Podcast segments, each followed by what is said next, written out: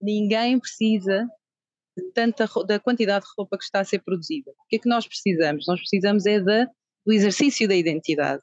E nós temos que começar a assumir isto, que não é, ah, eu preciso de roupa, eu preciso de uma mala preta para ir para o trabalho, eu precisava deste blazer para não sei o quê, eu precisava... O que precisamos não é porque precisamos a nível do produto, ou seja, funcional. Nós precisamos, isto tem que ser aceito e legítimo, precisamos de sentirmos aceitos. Precisamos uhum. de status, precisamos de pertença, precisamos do amor dos outros a partir daquilo que comunicamos a nível de identitário.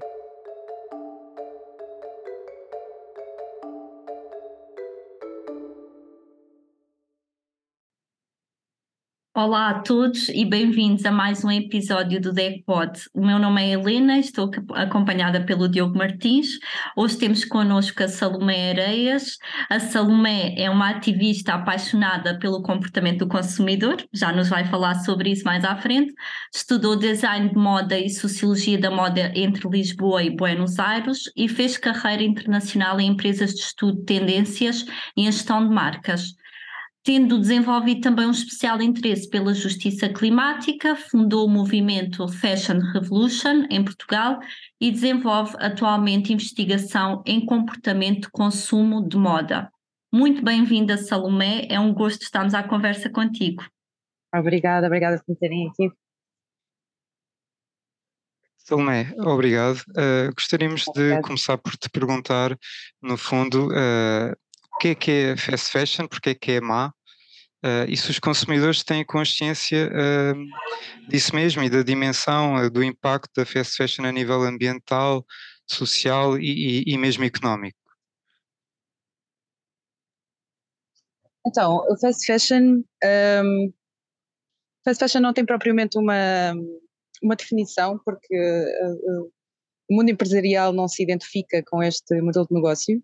Uh, nenhuma, nenhuma marca tem esse interesse em identificar-se por este modelo de negócio, uh, mas ele é definido essencialmente por um, por um modelo uh, de fabrico de roupa, ou acessórios, ou calçado, um, que está construído para se produzir a maior quantidade de produtos possível, o mais rápido possível e o mais baixo custo possível.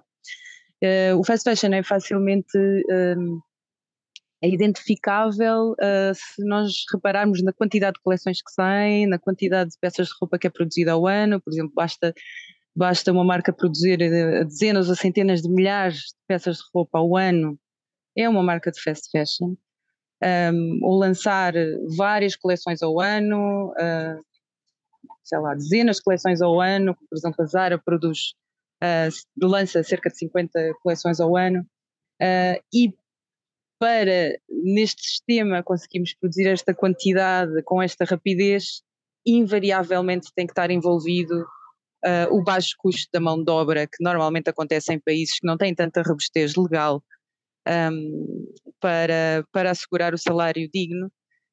Um, países estes são geralmente no Sudeste Asiático. Este é o, este é o fast, fashion, fast, é fast fashion, é isso que é considerado fast fashion. Uh, eu acho que as pessoas não têm total consciência do que é fast fashion. Há muitas pessoas que já começam a ter essa, essa consciência. Uh, acho que há um conhecimento generalizado, ou uma ideia generalizada, de que a produção de roupa está ligada à exploração laboral e à exploração ambiental e à exploração do trabalho infantil. Uh, mas ao mesmo tempo as pessoas não têm ideia exatamente de onde, como identificar eh, quais são as situações em concreto, mas sabem que isto são, um, são situações que acontecem no mundo inteiro. Sabem que existe, mas não sabem identificar. É como o greenwashing, sabem que existe, mas não sabem exatamente identificar. Exato. Salomé, nessa perspectiva, uh, pergunto-te se, por exemplo, a moda que se diz ser sustentável, mais sustentável, uh, se o é realmente, ou seja, sentimos que o consumidor pode muitas vezes ser, ficar persuadido por este rótulo de moda mais sustentável, mas ela é realmente mais sustentável? É possível a moda ser sustentável? Várias perguntas interessantes. em primeiro lugar, vou pela parte filosófica, que é moda em si, a palavra moda, que traduz o termo fashion, não é sustentável. Portanto, aí está um, está um oxímoro, está um paradoxo na própria expressão. Moda nunca é sustentável. quando estamos a falar de moda, uh, termo, uh, termo social, não é? De estas variações cíclicas. Bem, vai passar um avião. Essas variações cíclicas um, da produção de, de, roupa e de acessórios, não é? Que, que são um, que são fortemente impulsionadas pela obsolescência planeada e programada, uh, em dizer o que é que está in e o que é que está out, não é? Mesmo que, as, que os produtos não estejam, estejam ainda funcionais e, e podem ser usados, a moda, a, grande definição do, de, de, do sistema social da moda é definir que uh, há determinados produtos um, que estão obsoletos ou não, uh, ou que devem ser usados ou não, ou que devem ser comprados ou não. Uh, portanto, em si, na, na, na, própria definição do que é moda, moda sustentável é absolutamente contraditório. Depois, se estivermos a, a, pensar do ponto de vista de vestuário só, e o vestuário que é sustentável, é aquilo que é dito sustentável debaixo de, muitas, de muito marketing um, que vemos hoje em dia, com o green, e com o eco, e com o conscious, um, acho que é uma maneira muito fácil de identificar que grande parte daquilo que é feito uh, que é publicitado como sustentável um, não é. Isto é fácil de, de identificar uh, a partir da. Identificando o que é fast fashion. Fast fashion nunca é sustentável. Porque a sustentabilidade uh, implica sempre várias vertentes, como sabemos, não é? Tem a parte uh, económica e ambiental, mas também a laboral, elas estão intimamente ligadas e o grande problema da insustentabilidade um, que nós vemos hoje em dia é, é interseccional, portanto, isto tem a ver com um problema sistémico, um problema estrutural. Uh, portanto, não há maneira de uma marca de fast fashion dizer que os seus produtos são sustentáveis porque são feitos de garrafas plásticas recicladas quando produzem uh, peças de roupa a 9,90 ou a 5,90. Isto implica uh, que estas marcas tenham que explorar mão de obra. Portanto, logo aí à partida não é sustentável. Depois tem ainda uma terceira, um terceiro ponto, uma terceira ponto de vista, ai, um terceiro ponto de vista, que é o facto de, uh, quer dizer, enquanto nós não mudamos de sistema económico e político, nada vai nunca ser sustentável. E eu vou explicar uh, porquê. Até inclusivamente aqui em Portugal, nós este ano na Fashion Revolution estamos a tentar desmistificar esta ideia.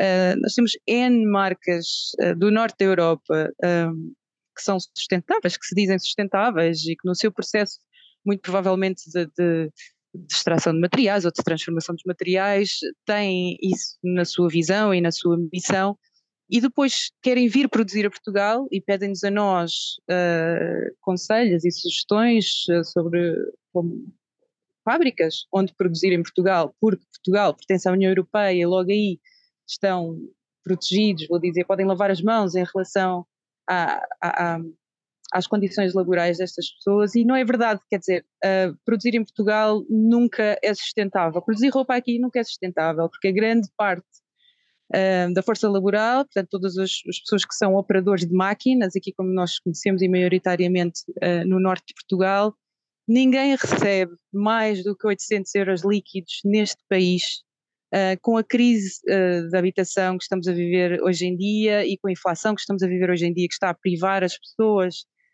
da cesta básica, portanto, está a tirar comida do prato destas pessoas que estão a receber salário mínimo e até mais do que isso, nós sabemos que isto está a afetar um, inclusivamente a classe média.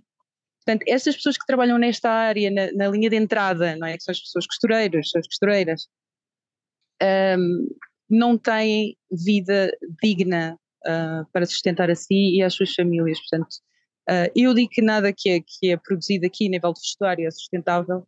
Um, quer dizer, quando se produz massivamente, não é? Quando se, quando se, contrata, quando se contrata estas fábricas. Uh, portanto, aqui tem todas estas contradições. Uh, para mim, uh, era nunca falarmos em sustentabilidade, porque sustentabilidade é o, é, é o como é que se diz, é o ground base. É, sustentabilidade é aquilo que nós somos, é aquilo que nós deveríamos manter. No máximo, se, não, se nós quisermos criar alguma label para alguma coisa, é criar uma label que se diz insustentável, como, como diz uma, uma colega nossa da Fashion Revolution Portugal. Nós temos é que encontrar, se calhar, exceções à regra, não é uh, chamar a tudo sustentável, quando na realidade isso era o básico que, que, seria pedido. Enquanto não mudarmos o sistema económico e político, nada, nada do que é produzido uh, uh, massivamente e, e debaixo do sistema capitalista é sustentável. Salomé, um, toda esta conversa em si, que se quer informativa, em si também cria uh, até alguma ansiedade, não é? E até já se fala disso, uh, pronto, deste tipo de, de, de, de termo, de eco-ansiedade. Não sei se podias falar um bocado sobre isso e já agora se uh, nos consegues indicar, no fundo, qual é que é a geração que que consome mais fast fashion e se existe alguma contrariedade, já que estavas a referir, com a geração que precisamente tem mais conhecimento deste tipo de, de temáticas e que se preocupa mais um, com sustentabilidade, com a transparência, com, com ter um, estilo de vida mais, mais amigo do ambiente, mas também com aquilo que tu, que tu referiste da crise da habitação, ou seja, se uma pessoa, se um consumidor quer ter um estilo de vida melhor e contribuir para um mundo melhor, uh, tem que ter dinheiro para isso mesmo? Ou quais é que são as soluções? Como é que. Ok, várias coisas. Uh, deixa eu ver se me lembro de tudo, Diogo, se entretanto não me lembrar, vou-te perguntar de novo. Uhum. Um, respondendo aí uma pergunta, acho que se calhar vou começar por aqui. Respondendo aí uma pergunta que fizeste, que é uh, qual é a geração que de facto está mais desperta, está mais alerta para este tipo de questões e que é mais ativista e ambientalista, ou que se calhar está mais ciente do que está a passar, ironicamente é, é justamente a geração que mais compra fast fashion é a geração Z. Portanto, são neste momento as pessoas, são os adolescentes, neste momento até aos, se não me engano, 25, eh, 26 anos, agora estou a fazer contas de cabeça. Um, são justamente estas pessoas que também estão a passar por uma crise, uma crise gravíssima uh, financeira, um, sem perspectivas de futuro, uh, e, uh, e, e, parece contraditório. Há uma expressão na academia que é um, o paradoxo, a geração paradoxo, que é a geração Z chamada geração paradoxo, porque, no entanto, são, sendo os mais ativistas e ambientalistas, também são aqueles que mais consomem roupa e mais descartam. Um, mas para mim não me parece nenhum paradoxo. Parece à partida, mas na realidade faz-me algum sentido um, que uma geração, e isto acontece com toda a gente, na verdade, isto é transversal a qualquer geração, mas especialmente nessa acho que é bastante ilustrativo, bastante claro. Um, nós vivemos uma era em que as pessoas estão tão desconectadas uma das outras, estão desconectadas da natureza, estão desconectadas do seu propósito, estão alienadas no seu trabalho. Isto tudo faz parte de uma cultura capitalista que já vem com muitos anos uh, individualista, um, que desconecta as pessoas daquilo que pode ser. Uh, a essência também, não é? A essência, o ground to self, uh, ao seu, ao seu, à sua identidade, à sua, um, à sua origem, um, sentimento de pertença. Uh, a sua espiritualidade, a sua ligação com, com a natureza, com, com a comunidade, porque as pessoas foram todas individualizadas, não foi só, quer dizer, as cidades individualizaram uh, uh, cada sujeito, a, a, habitação, a forma como trabalhamos. Uh, o consumo é a nossa única cultura. Isto, pronto, para não falar a redução que, portanto, da forma como nós suprimimos todo o acesso à cultura e até especialmente na pandemia foi um momento muito um, muito intenso nesta questão da, do consumo, porque retiro, para já isolou-nos, deu-nos solidão, a desconexão, retirou-nos a cultura um, e foi um momento de, de, de, compras de pânico, as, as chamadas as, as compras de pânico as compras compulsivas, uh, impulsivas. Uh, portanto, tudo isto está ligado. Um, o consumidor, por mais ciente que esteja, por mais alerta, por mais preocupado que esteja, e com isto vamos a outro tema, Diogo, que estavas a falar, que é com ansiedade. Por mais ansiedade esteja a sentir, um, ele tem uma dependência.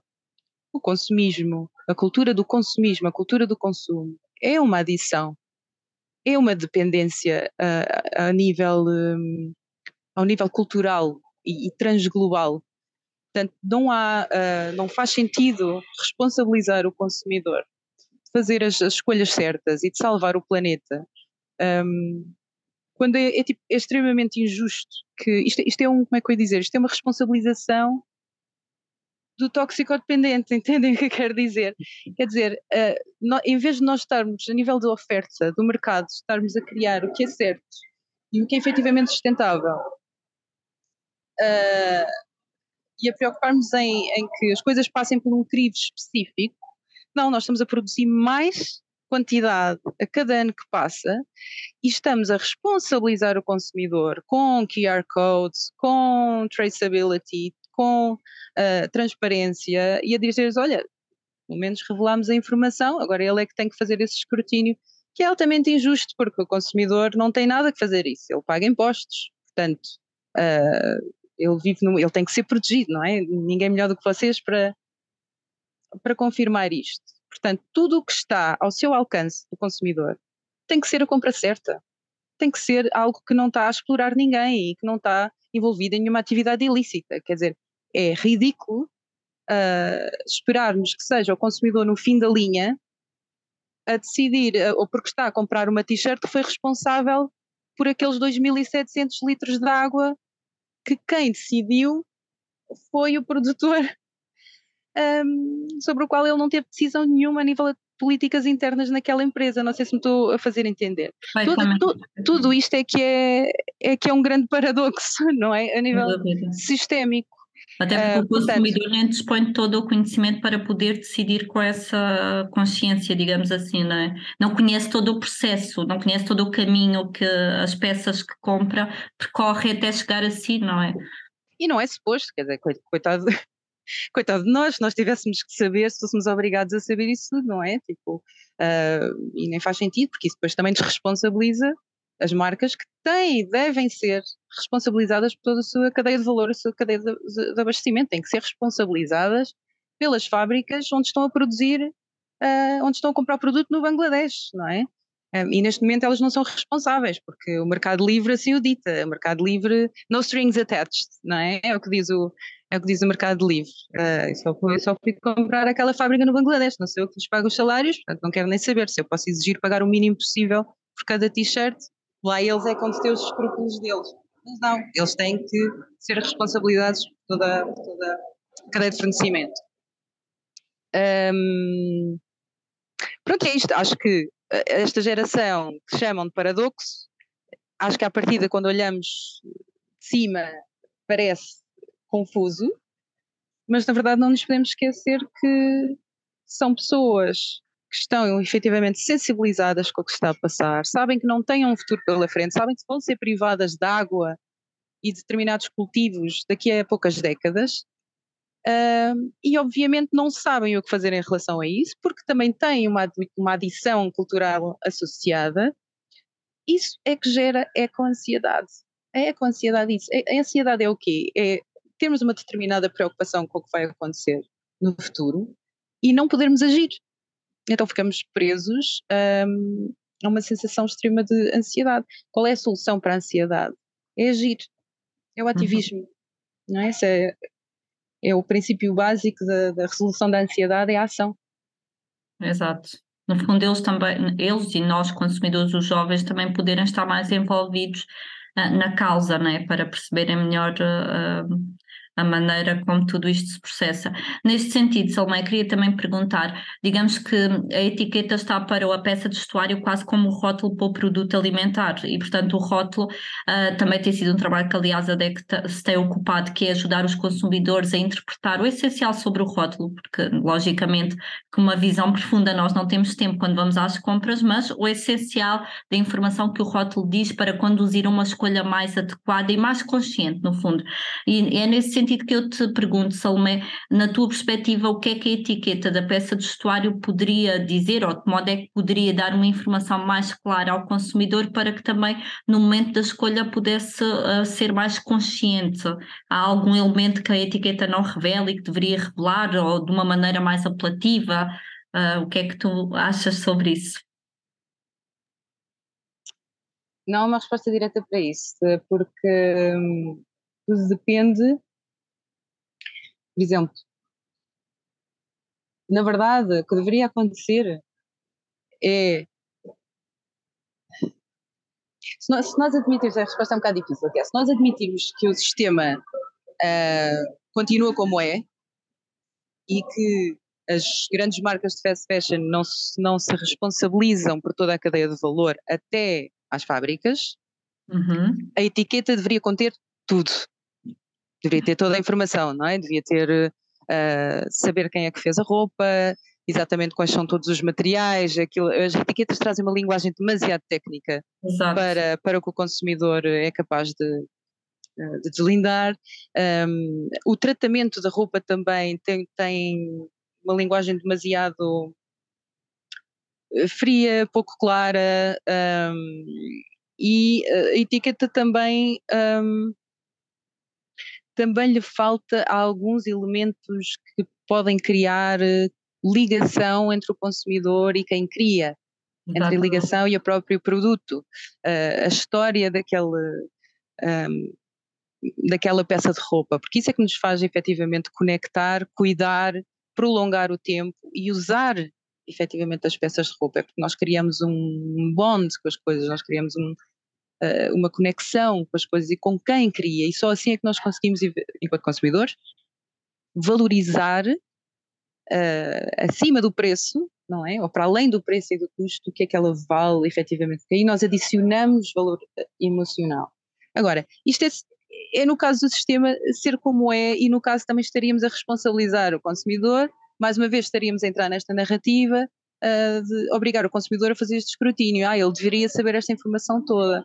Eu acho que o consumidor deveria estar muito mais descansado da sua vida uh, e, e, que isto lhe fosse assegurado, ele não tivesse que saber um, qual era a lista de fornecedores que passou, por onde passou aquela camisola, porque como nós sabemos, uma camisola, um produto qualquer, uma t-shirt, faz uma viagem gigante pelo planeta inteiro para desde a matéria-prima, desde a extração da matéria-prima, traba trabalhar a matéria-prima, o fio, a fiação, uh, pronto, depende, pode ser, se for caso de fibras fósseis é outro, é outro processo, uh, mas a confecção, uh, branqueamento, os tingimentos, os acabamentos, um, depois os, os, os acessórios, uh, portanto isto é um processo tão longo que eu acho que o consumidor teria, ou todos teríamos muito a ganhar em saber qual é a, a grande viagem que faz, fazem estas peças de roupa. Mas e se esse sistema fosse como é agora? Na, minha, na, na verdade, eu acho que eu acho que a produção devia ser descentralizada. Uh, nós tínhamos possibilidade de fazer, de produzir muito mais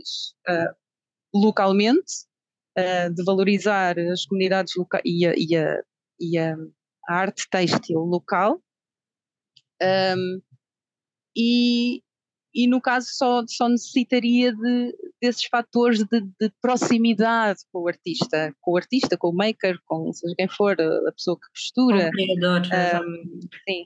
E há, outro lado, há outra coisa muito importante que é a grande falha que nós temos a nível legal em relação às, às etiquetas, tentado a permitir, um, inclusivamente aqui em Portugal, a produzir-se, a aceitar aqui encomendas de de clientes, de marcas, de, de portugueses, mas geralmente de, outras, de outros países da Europa, a produzir, a, a, aceitar aqui nas nossas fábricas, mas a mandar produzir na Tunísia, Marrocos e Turquia, uh, e pomos à mesma uma etiqueta a dizer Made in Portugal.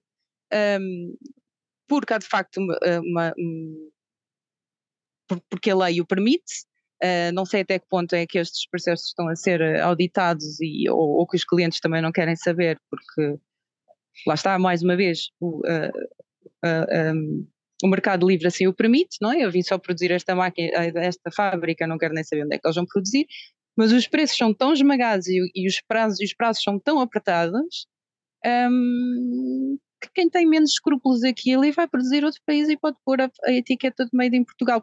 Portanto, não é só a informação que tem que lá estar, mas também o quão estamos a ser um, honestos em relação à informação que está, que está a ser passada. Exatamente, e que isso é que traz muitas vezes a incerteza ao consumidor, não é? Porque no fundo também não conhece se realmente aquilo que é transmitido através da etiqueta é realmente fidedigno e fiável. Salomé, uh, pronto, existe de facto uma grande pressão e uma grande responsabilização uh, pronto, nos ombros do consumidor, to todas estas temáticas que temos aqui a falar. Essa questão legal é muito importante, mas isso uh, tem um espaço temporal longo até, até ser resolvido, se é que alguma vez será resolvido. E voltando um bocado ao tema da eco-responsabilidade, uh, eco-ansiedade, como é que o consumidor, aos dias de hoje, no fundo, uh, para além de ser ativista uh, por este tipo de causas, se, quer, se tiver a necessidade de adquirir algum produto de, moda, vestuário ou calçado, uh, o, que é que tu, o que é que vocês aconselham? No sentido em que será o mercado em segunda, em segunda mão, voltar àquelas tradições uh, que acho que se, achamos que se perderam um bocado, de, de aproveitar a roupa de família uh, ou algo do género, e, e, a relação com, com os custos, porque lá está, aproveitar os mercados locais.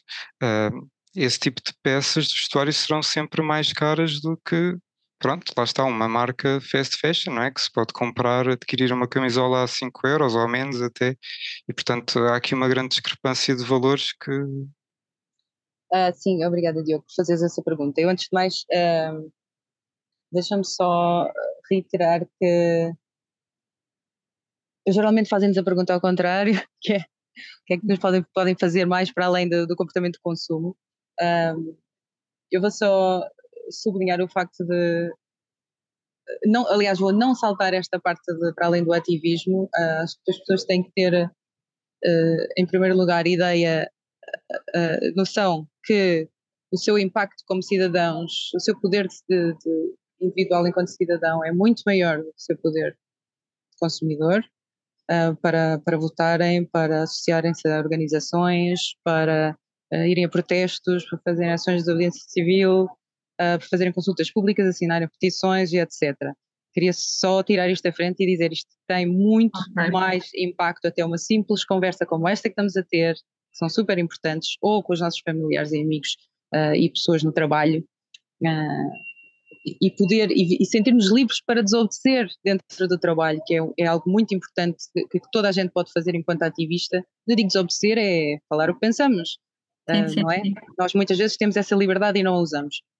Para isto, um, enquanto consumidor, eu acho que é aqui uma parte essencial antes de, antes de pensar nas opções, que é uh, pensar se precisamos ou não. E eu acho que isto é um exercício que naturalmente é privilegiado para muitas pessoas, porque são as pessoas que têm acesso a tempo, que têm acesso a estarem conectadas a si mesmas, uh, são pessoas que têm acesso à saúde mental, um, porque no nosso Sistema Nacional de Saúde não há, naturalmente, como nós sabemos, não há, não há esse acesso, uh, mas para mim a saúde mental eh, barra espiritual, que estão intimamente ligadas, são a grande resposta à, à decisão do consumo, porque para falar a verdade, respondendo à vossa pergunta, ninguém precisa de roupa. Se eu vos, se eu vos disser, obviamente tem, há, há situações uh, eh, um, de pessoas que precisam, um, não têm acesso a roupa para o frio, são situações um, específicas. Para o frio, roupa interior, roupa para criança, mas são situações que estão, são pessoas que estão efetivamente numa situação de limiar da pobreza uh, e de pessoas da classe baixa. Mas ninguém precisa de tanta da quantidade de roupa que está a ser produzida. O que é que nós precisamos? Nós precisamos é da, do exercício da identidade. E nós temos que começar a assumir isto, que não é, ah, eu preciso de roupa, eu preciso de uma mala preta para ir para o trabalho, eu precisava deste blazer para não sei o quê, eu precisava o que precisamos não é porque precisamos a nível do produto, ou seja, funcional. Nós precisamos, isto tem que ser aceito e legítimo, precisamos de sentirmos aceitos. Precisamos uhum. de status, precisamos de pertença, precisamos do amor dos outros a partir daquilo que comunicamos a nível de identitário. Um, portanto, isto é uma primeira coisa a assumir quando fazemos este exercício de será que eu preciso disto ou não, ou será que eu preciso de uh, de ir dançar? Ou será que eu preciso de cortar o cabelo? Ou será que eu preciso estar com amigos e dar abraços? porque são outra, há muitas outras coisas que dão respostas, que dão as mesmas respostas, um, e que se calhar dão respostas mais sólidas. E que não passam pelo consumo, Exatamente. Uh, mas, mas, mas lá está, é preciso ter esta consciência, mais uma vez digo lembro que é, um, é uma possibilidade privilegiada. Determinadas pessoas que vivem neste mundo e geralmente uh, pessoas uh, brancas uh, e uh, num contexto patriarcal, heteronormativo, um, e nem toda a gente tem, tem e, e, de classe, e que ninguém tem acesso, nem, nem toda a gente tem acesso a este, este privilégio. Um, agora, opções de consumo, eu, o que eu aconselharia, e eu não gosto de dar conselhos a nível de consumo, o que é que as pessoas devem ou não devem fazer, porque acho que as pessoas têm que gerar uma autonomia crítica, devem estar informadas e decidir por si sem culpa. Eu acho esse lado. O que faz sentido para si próprio, não é? O que faz sentido para si. Mas eu diria que o que é que ajuda? Saber de onde vem a roupa. Acho que esse é o primeiro, primeiro ponto. E é por isso que esta ideia de recebermos roupa dos nossos irmãos e de familiares, ou amigos, ou fazermos trocas entre amigos, ou na comunidade, ou comprarmos de um produtor local, sabemos de onde vem. Isso não só uh, ajuda-nos a ter algum controle sobre a forma como foi produzido ou de onde vem, como também nos ajuda a criar esta ligação e, um, e, um processo, e a perpetuar um processo de valorização. Quer dizer, já não é já não é tão à toa que vamos deitar aquilo fora, porque tem uma história, porque foi de um familiar, porque foi uh, remendado por alguém, foi remendado por mim, por exemplo. Uh, porque foi porque eu vi, porque eu conheço o, o comerciante ou conheço o designer eu vi-o fazer, portanto, eu valorizo o trabalho uh, dele, não é? E tudo se torna mais tangível. Eu acho que o grande problema do fast fashion e quando chegamos a, ou por exemplo, comprar em segunda mão nestas grandes uh, cadeias de, de segunda mão que, que, que, desumaniza, que desumanizam a, a produção em si retiram a pessoa desse processo, é que depois não nos resta, enquanto consumidores, não nos resta mais nenhuma informação a não ser o preço. Se a única informação que eu conheço, o único valor que eu conheço são 3 euros, porquê é que eu não hei deitar fora aquilo de, de seis meses? Não é? Exatamente, é como se não tivesse história, não é? Aquela peça. Não tem história. Pois. Exatamente. Salomé, um, pronto, não querendo também alongar muito mais a nossa conversa, que daria pano para mangas, utilizando aqui a expressão também relacionada com a moda e com as peças de vestuário, Uh, eu diria que também seria para nós muito importante conhecer da tua perspectiva o que é que nós, DECO, enquanto Associação de Consumidores, uh, o que é que nós podemos ainda fazer uh, nesta perspectiva de consciencializar ou ajudar os consumidores a terem uma maior percepção sobre tudo isto que nós tivemos aqui a, faz, a falar. Nós, DECO, trabalhamos muito nesse sentido de um, sensibilizar os consumidores desde as camadas mais jovens, mas como a missão é infinita, eu diria que ainda temos muito mais para fazer, certamente, e gostávamos muito que tu nos dissesse, até enquanto representante uh, do projeto uh, Fashion Revolution em Portugal, o que é que nós ainda podemos fazer enquanto Associação de Consumidores para uh, melhorar esta consciência do consumidor sobre esta, sobre esta situação? Em primeiro lugar, diria usarem a vossa voz política e pressionarem para um, a mudança da lei de proteção do consumidor, porque eu percebo que seja essencial apoiar e informar o consumidor, mas quanto mais nós fizermos isso sem responsabilizarmos quem está acima e sem pressionarmos com a mudança de lei um, e, e, de governo, uh, mais estamos a responsabilizar o consumidor. Não sei se estou a fazer algum sentido com isto que estou a dizer ou se estou a ser clara. Exatamente. Uh, nós precisamos. Estamos a carregar a responsabilidade ainda mais no consumidor, sem que a responsabilidade seja somente dele ou efetivamente do, do próprio consumidor. Exatamente, e portanto ele tem que ter esta proteção e tem que estar, estar informado e obviamente enquanto a lei não funciona, eh, estes, estes organismos, tal como vocês, tal como nós, temos que o fazer, nós também o fazemos, ajudamos o consumidor, obviamente, porque alguém acima de nós não está a fazer o seu papel, portanto, ativismo é isso, não é?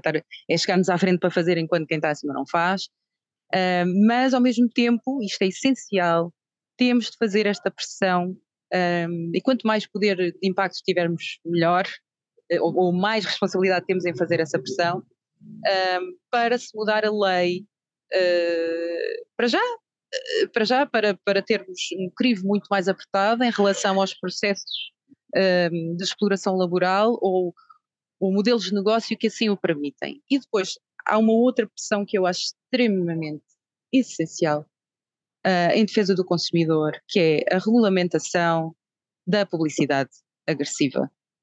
Porque a publicidade de, de moda, especificamente fast fashion, é a grande, grande razão para, para termos criado e, e, e cimentado esta cultura do consumismo. Uh, acho de uma extrema hipocrisia que os grandes industriais, e especificamente os de fast fashion, uh, digam que tudo está, que está, na mão do consumidor uh, de escolher uh, mais verde, escolher mais sustentável, porque a produção deles está dependente do que o consumidor compra, quando não é verdade. Isto é uma das maiores mentiras da história da indústria, porque a indústria têxtil está a produzir 40% acima daquilo que vende.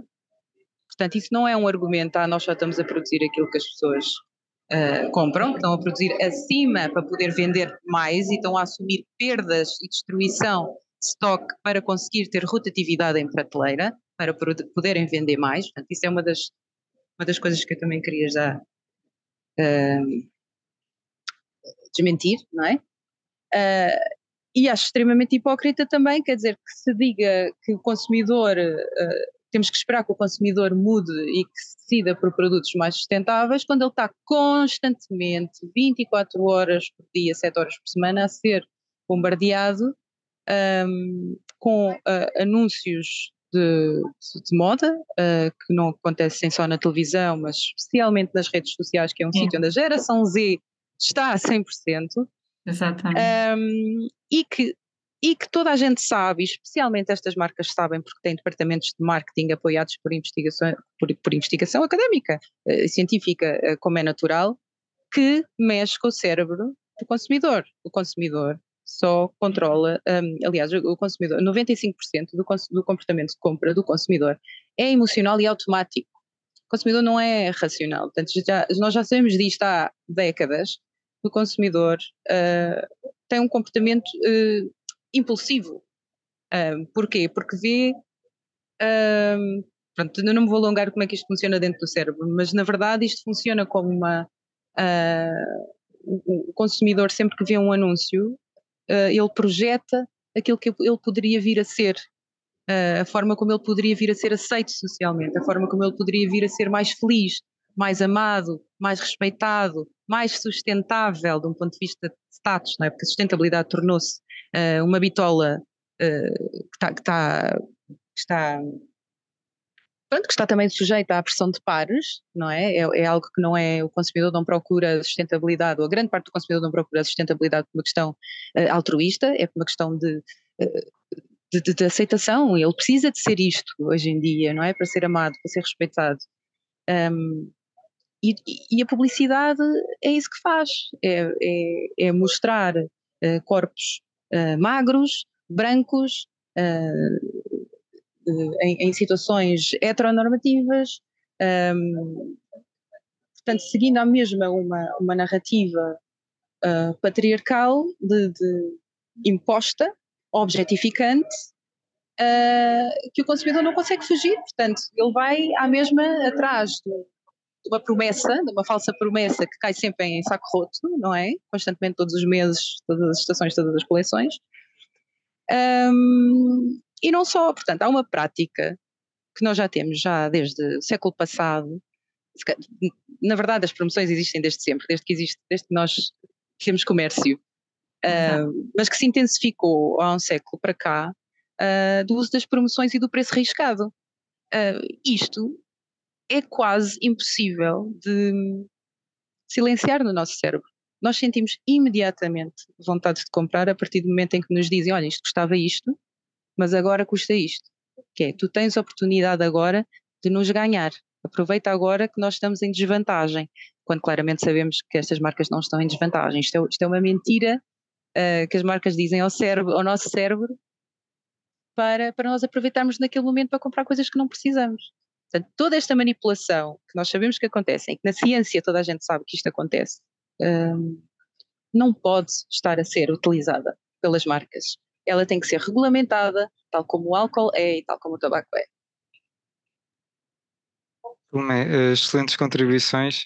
Uh, a Helena vai me matar, mas eu, gostaria só de fazer mais uma pergunta muito rápida. Uh, gostaríamos, pronto, de fazer mais uma pergunta. No fundo, só pegando naquilo que referiste do, da produção a mais, de cerca de 40% de produção a mais, que são números astronómicos, mas quer dizer, mas essa produção vai, vai, vai para onde? Para onde é que para onde é que essa produção vai? E já agora, uh, pegando um bocado na, também na ideia desse dessa produção extra mesmo, do, tendo em conta que a fast fashion no, no consiste é semana sim, semana não, novos, novos modelos e tudo mais, depois há a questão dos outlets. Eu não sei se, se tens alguma opinião sobre isso, no sentido se isso poderá consubstanciar greenwashing ou não, ou se de facto, tendo em conta que uh, existem essas peças que podem ser vendidas a, a, um preço mais baixo, se isso até é uma prática uh, aceitável ou não. Obrigada pela pergunta, uh, muito importante. Então, um, na verdade, isto é, é, chocante a resposta a isto, que é, já é chocante o número em si, os 40%, portanto, isto na verdade pode ir desde uh, 30, 30 a 40%, 40% são números da Forbes e, e 30% são números da Ellen MacArthur. Um, acima, claro que isto varia conforme, conforme o negócio, conforme o tamanho, a magnitude do, da empresa. Como é que isto funciona? Isto não é uma perda, estes 40% a 30% não são, uh, não são uma perda inesperada. Uh, isto é contemplado, uh, esta perda, inclusivamente no, no orçamento anual, não é? As marcas sabem que vão perder isto, mas compensa-lhes mais. O preço de produção é tão baixo para determinadas marcas uh, fast fashion uh, que é preferível produzir em escala para baixar o preço e ter ali um número de peças que. Um, como é que eu ia dizer? Há muitas peças que existem que existem para encher o olho. Quanto mais houver rotatividade numa loja e na prateleira, e é por isso que há várias coleções, quanto mais rotatividade houver, mais as pessoas circulam, mais as pessoas compram, mais as pessoas lá vão. É intencional, portanto. portanto. É intencional, é intencional, é absolutamente intencional. Uh, portanto, a perda que se tem daí já é, é deliberada, é esperada, uh, mas traz tão mais vendas que a perda desse preço de custo, ou desse preço de produção, na verdade, compensa. Uh, portanto, isto, isto, é um erro, isto é um, isto é um erro de, de economia. Isto é um lapso de, de, economia, é, é, um erro de, de uh, a economia não deveria permitir isto, mas permite, pronto, e é por isso que, que é possível gerar mais lucros uh, fazendo, fazendo isto, porque a economia assim o permite. Se nós estivéssemos a contemplar, uh, se nós tivéssemos uma economia que desse valor, para além do lucro, que desse valor ao bem-estar das pessoas e ao bem-estar uh, do planeta e de, dos ecossistemas, isto já não era válido. Porquê? Porque dessas peças que caem, que vão à vida, têm de ser destruídas. E há muita coisa posta em causa.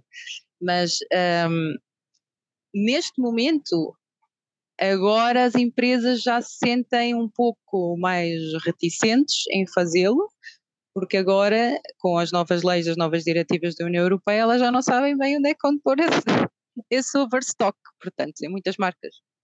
E desde, desde o escândalo de 2018 com a Burberry, uhum. se ficou a saber das grandes quantidades de peças de roupa destruídas, porque isto era uma prática comum, toda a gente destruía, inclusivamente aqui em Portugal. Um, é que era comum uh, destruir-se o, o overstock. A questão é que agora já não é permitido, vamos ver se isto efetivamente reduz um, ou então intensifica o envio de overstock para os países onde estamos a,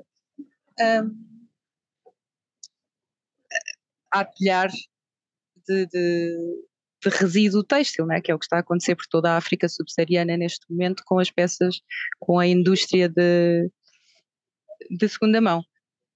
Uh, mas eu ia dizer outra coisa que, entretanto, perdi. Uh, isto tinha a ver com, desculpa Diogo, lembra-me, estavas a dizer em relação ao, ao, dos outlets.